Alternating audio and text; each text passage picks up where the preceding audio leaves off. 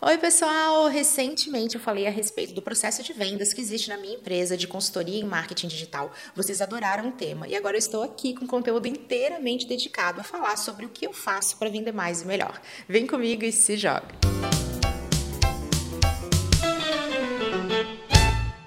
Esse é um conteúdo que vai detalhar para vocês todo o meu processo de vendas, o processo que existe na minha empresa de consultoria em marketing digital e que me ajuda a ter excelentes taxas de conversão. Eu mesmo sou responsável pelas vendas e ter esse processo fez toda a diferença para os meus resultados. Eu já tenho um conteúdo inteiramente dedicado a como que a gente faz para ter estratégias comerciais que são favoráveis a alcançar os nossos objetivos, a ter melhores resultados. Eu super recomendo que você se jogue nesse conteúdo que é sucesso. Mas agora eu quero me dedicar ao momento momento mão na massa, aquilo que acontece bem em vida real, no momento que a gente tem um potencial cliente até o momento do fechamento. E vale lembrar que esse processo vai ser aderente tanto no caso da prospecção ativa, quando você vai em busca desse potencial cliente, mas também para os processos ligados ao inbound marketing, ao marketing de atração, que é quando o potencial cliente vem até você. E a primeira etapa é a etapa de qualificação. É quando você recebe esse contato do potencial cliente ou você vai até ele e você precisa entender, poxa, será que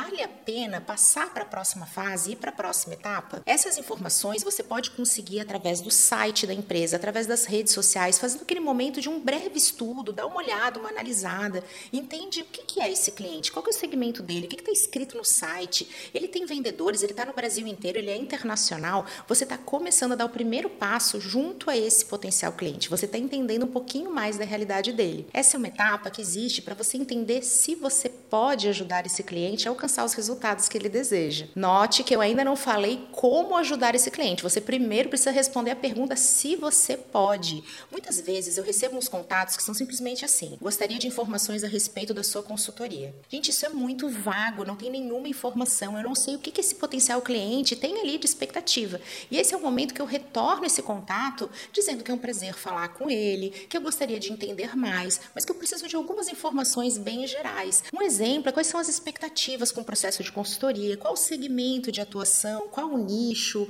aquelas informações bem básicas, mas é como se fosse um quebra-gelo, uma oportunidade de, através do e-mail ou do WhatsApp, ter as primeiras informações. Você não precisa dedicar uma reunião inteira a isso. Você está justamente coletando essas informações para entender se, por exemplo, existe um conflito comercial. De vez em quando eu recebo contatos de alguém que tem uma concorrência direta ou indireta com algum cliente meu. E eu já fiz um conteúdo para vocês explicando como que eu lido com esses conflitos comerciais relacionados à concorrência. E aí não vale a pena ir para uma próxima reunião. Isso só vai ser um uso equivocado do tempo e vai gerar também aquela quebra de expectativa, a pessoa está lá querendo te conhecer e aí você vai até lá para dizer que você não pode atender a empresa. Não costuma funcionar. Então, esse primeiro contato é a aderência, qualificação, para aí sim a gente ir para a próxima etapa. Justamente porque depois que você qualificou, depois que você fez essa aderência inicial, depois que você tem a clareza que você pode sim atender esse cliente, ajudá-lo a alcançar os seus objetivos, ele também já está mais alinhado em relação ao que você faz. Quem trabalha com marketing e comunicação sabe que essas são dúvidas super comuns.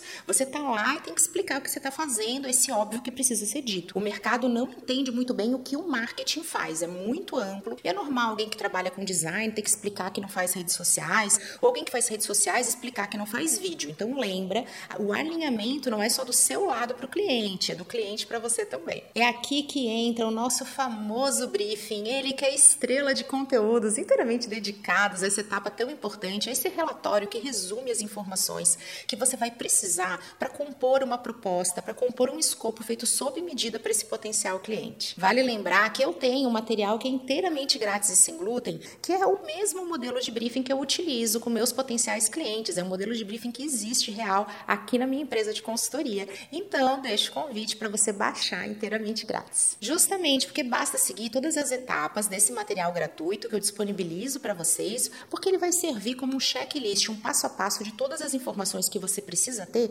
para construir uma proposta sob medida. Durante essa reunião, eu estou explicando também ao cliente um pouquinho de como funciona o meu trabalho, mas eu não estou dedicada a vender, eu estou dedicada a ouvir. Vender não é sobre falar, vender é sobre saber escutar. Quando você sabe escutar, você entende as dores do cliente. São essas dores que o seu serviço vai sanar. Você vai trazer solução para esses problemas. E aí, quando você está com tudo isso alinhado você escutou bastante, você tem muito mais argumentos de venda, você não fica ansioso, você não gera ansiedade, que você não está lá querendo vender, querendo provar que você sabe. Não, você foi para ouvir, você foi para coletar informações, você foi para, de repente, solucionar dúvidas pontuais e dizer que você está na mesma página, que compreendeu e que você vai voltar para casa, vai voltar para a firma, para o seu escritório, para aí sim poder propor um escopo de trabalho que é sob medida e que entrega valor de fato para esse cliente. Já fui aqui entrando no próximo passo, que é justamente esse do estudo prévio. Você escutou, você já tinha acessado o site. Então, é o momento de alinhar tudo isso, de você fazer aquele momento de opa, deixa eu olhar para esse grande cenário. Já tenho informações que eu ouvi, já tenho informações que eu vi, já vai seguindo todo aquele briefing e você vai ter esse estudo prévio, uma etapa na qual você olha de forma estratégica. Então você olha para esse como, olha, ele quer isso aqui, onde que ele está, como que eu faço para levá-lo até esse objetivo. Se vocês quiserem saber mais a respeito dessa etapa do estudo prévio, comentem por aqui, deixem eu saber que esse é um tema de interesse, que eu preparo um conteúdo inteiramente dedicado a isso para vocês. Porque com o estudo prévio feito e com a proposta formatada, é momento de apresentar. Escutei direto isso de vocês. Ai, não, Camila, apresentação de proposta, gatilho de ansiedade para mim. Prefiro formatar padrãozinho mesmo, vou lá, encaminho direto pelo WhatsApp, mando pelo e-mail. Se for para ser, será. Nada disso não é assim que funciona. Se for para ser, será é depois da próxima etapa. Agora você precisa se dedicar à apresentação desse material incrível que você formatou. A gente esquece que a proposta já traz tantos insights ao cliente, já traz toda uma análise estratégica, porque você precisou pensar para fazer isso. Simplesmente colocar o padrãozinho é você também mostrar para esse potencial cliente que você vai entregar padrãozinho, você é profissional de responsa, não faça isso. Caso você tenha realmente se dedicado e simplesmente vai encaminhar, novamente a percepção de valor está desalinhada. Mostre que você sabe que essa proposta merece merece apresentação. Ela é estrelinha do momento, ela é protagonista dessa história. Vai lá e valoriza. Muitas vezes o cliente vai olhar essa proposta, ele não vai ver nada demais, ele não vai entender aqueles termos, ele nem entende muito de marketing ou de comunicação, ele vai simplesmente olhar o preço. E você usou o seu tempo de uma forma equivocada. Fazer mais ou menos ou fazer para ter resultado dá praticamente o mesmo trabalho. Sai dessa de se for para ser, será? E dedique energia à sua apresentação. Vai lá, faça uma reunião online ou presencial, se mostre, se apresente, olhe no olho, se jogue nas minhas dicas sobre reuniões de sucesso e aproveite para quebrar objeções, para responder dúvidas, para o cliente ficar achando que vídeo é só assim chegar e fazer, você explicar que não é tão simples assim, mas também dá aquela dica que mostra que você pode apoiá-lo de forma consultiva.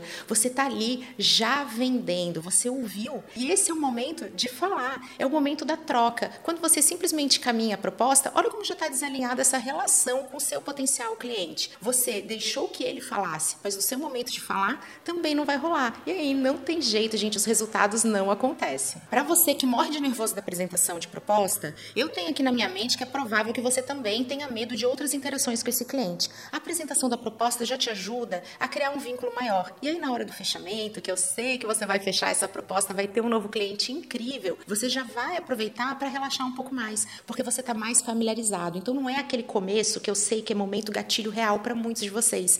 O cliente começou, é o dia zero, e você vai para a reunião coração a mil, aquele nervoso total. Justamente porque você já fez essa etapa, no momento da apresentação da sua proposta, que é o momento que você tem muito mais poder. Porque você está falando, é o seu momento de falar e de brilhar também. Se joga. Agora que dica da vida real. É muito importante que você vá para essa reunião preparado. Dá uma treinada se você está começando agora, ou se você fica nervoso, porque treinar ajuda a diminuir essa ansiedade. E já vai preparado, entendendo seus limites de negociação.